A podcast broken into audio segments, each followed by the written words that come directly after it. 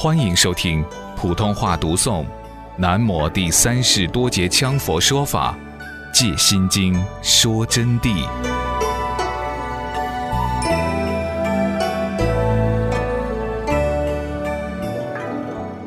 照见五蕴皆空这几个字啊，是指的观照般若。如果照见无我法实相，就证受想行识的四蕴空。无我相正色蕴空，没有我相的时候，才能证到色蕴空。内而身心，外而世界，无内无外，万法皆空。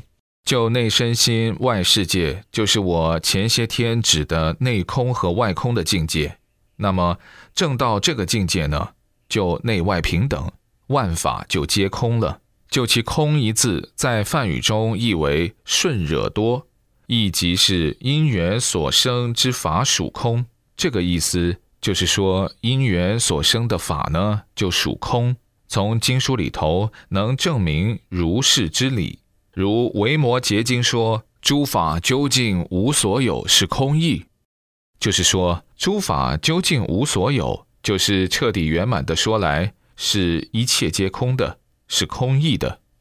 空到底有几种意思呢？我们经常在说正道空净了，那才不是一种境界的。有四种要义，有十八空，小讲都是这么讲法：一空无，二虚空，三心空，四法空。所谓一空无者，我们先来讲空无啊。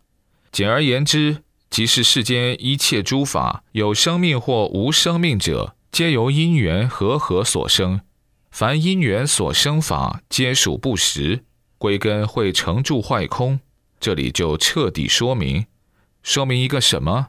就是世间的一切东西，有生命、无生命的东西啊，都是因缘所生法而致使其空。为什么是因缘所生法？因，昨天晚上也讲了，因就是先有因，那么才会缘起和合。相互合缘，任随做一个什么东西，它都是由于因缘双运合合才产生的。比如说你们身上穿的衣服吧，穿的是什么？是布，是毛线，是皮等等东西制成。但是它的因缘缘起怎么样合合的呢？它是通过人工的情石之缘给它牵住，以剪刀裁剪，以线串编。然后才合合成这个适合你们体量的衣服，所以每一样东西啊，必须合合才能成功。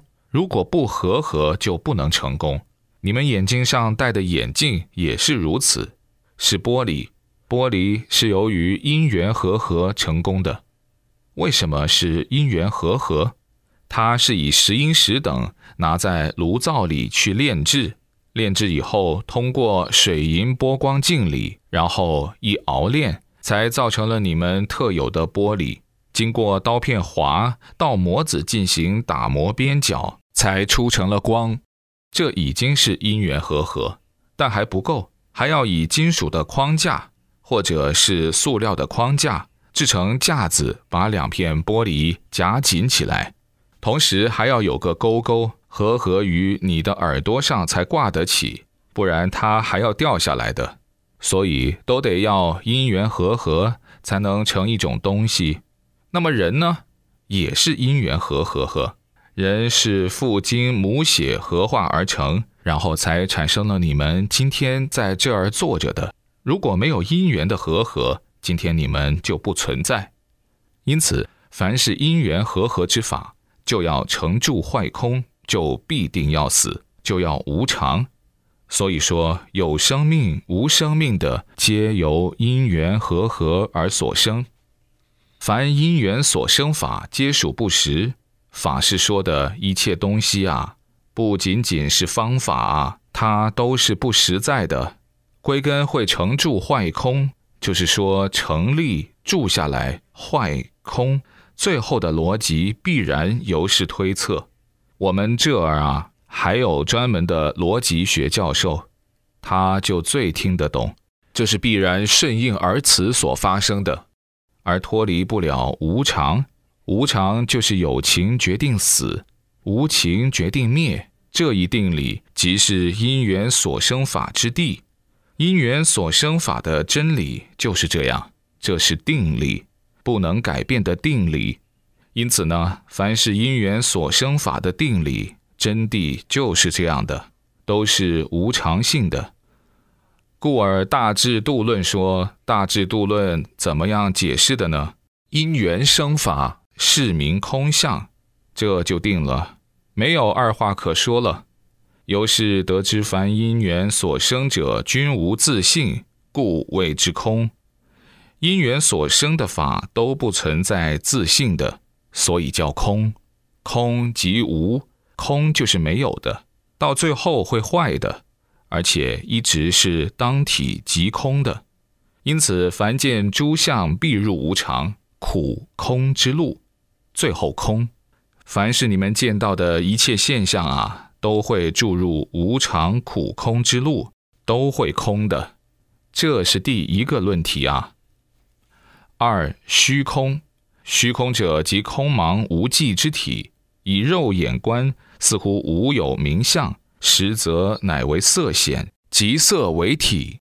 虚空啊，就是我们看到的这个虚空，以我们的眼睛去看。好像没有什么东西的嘛，就是空的嘛。但是你们好好的想一想，眼睛虽然看到它是空的，为什么你要叫它一个空？那个空所看到的空荡荡，那个就是即空为体的色相，它就叫空，它本身就是那个样子，所以才叫空的。因此是色显，是即色为体的。这种色不是一种颜色。这种空色是一种空的相状，所以同样是即色为体的空显，如闭目观空。假如把眼睛闭着再去看呢，就一片黑暗，有星光，黑暗星光诸色动之。开目观空，则见光明异色或空茫一色。睁开眼睛看，或者见到光芒万丈、阴云密布的时候，看到暗沉沉的光色。等等光色，甚至于会呈现赤绿青黄朱白色，此即色体。虚空也是有体的，它叫色体，实际上叫做虚空。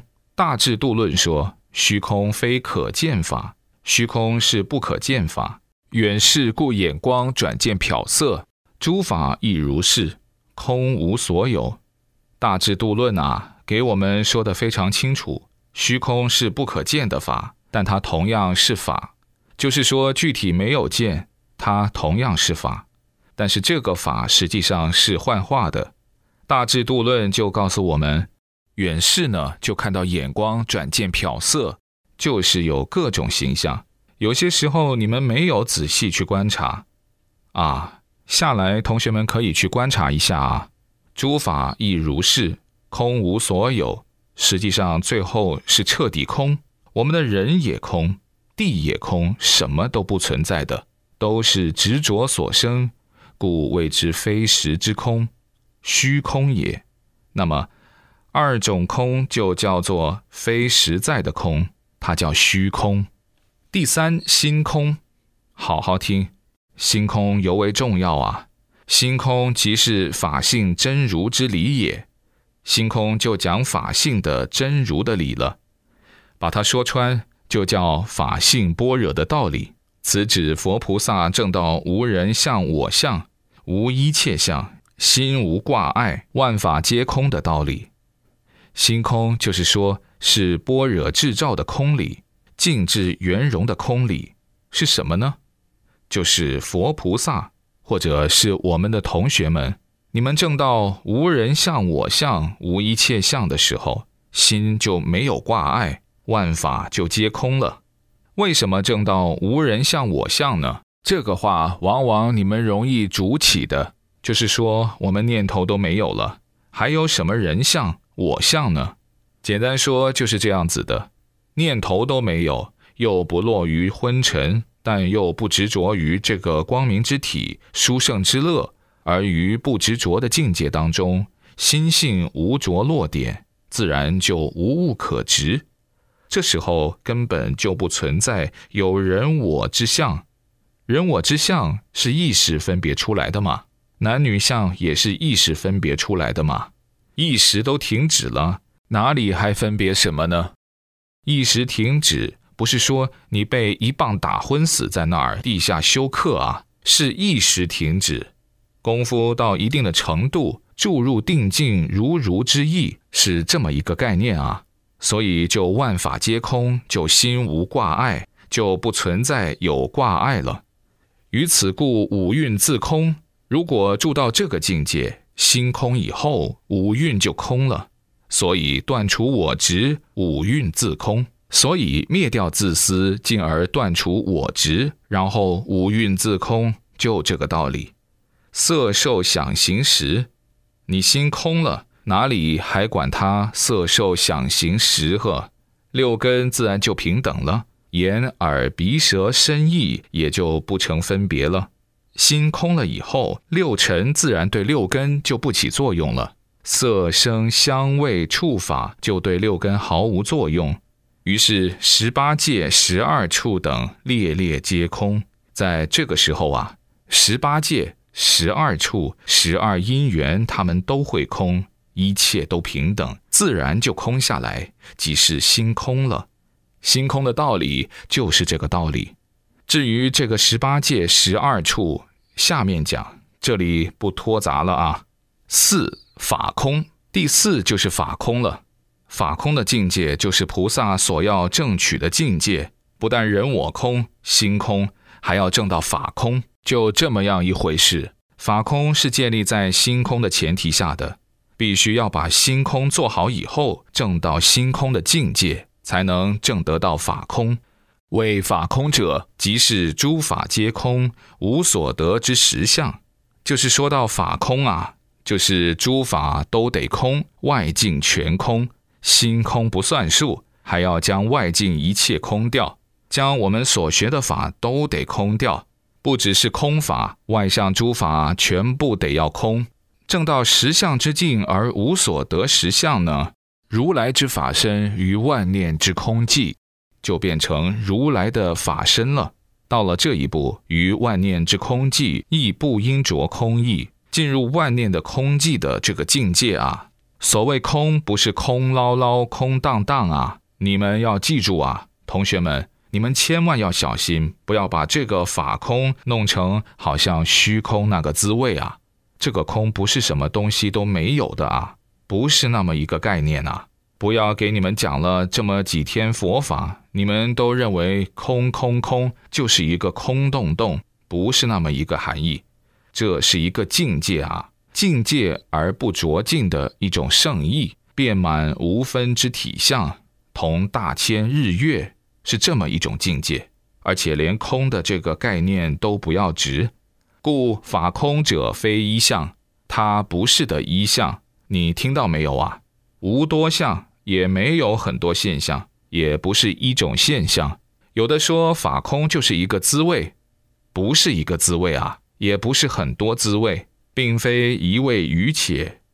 非实非有，不是实，然而也不是有；非无有，又不是非无，又不是非有，不是的没有。但又有存在，乃为离妄之妄我、妄法、无所得相，是离开妄念，把我执忘掉，把法执都忘掉的，没有得的一种具体形象。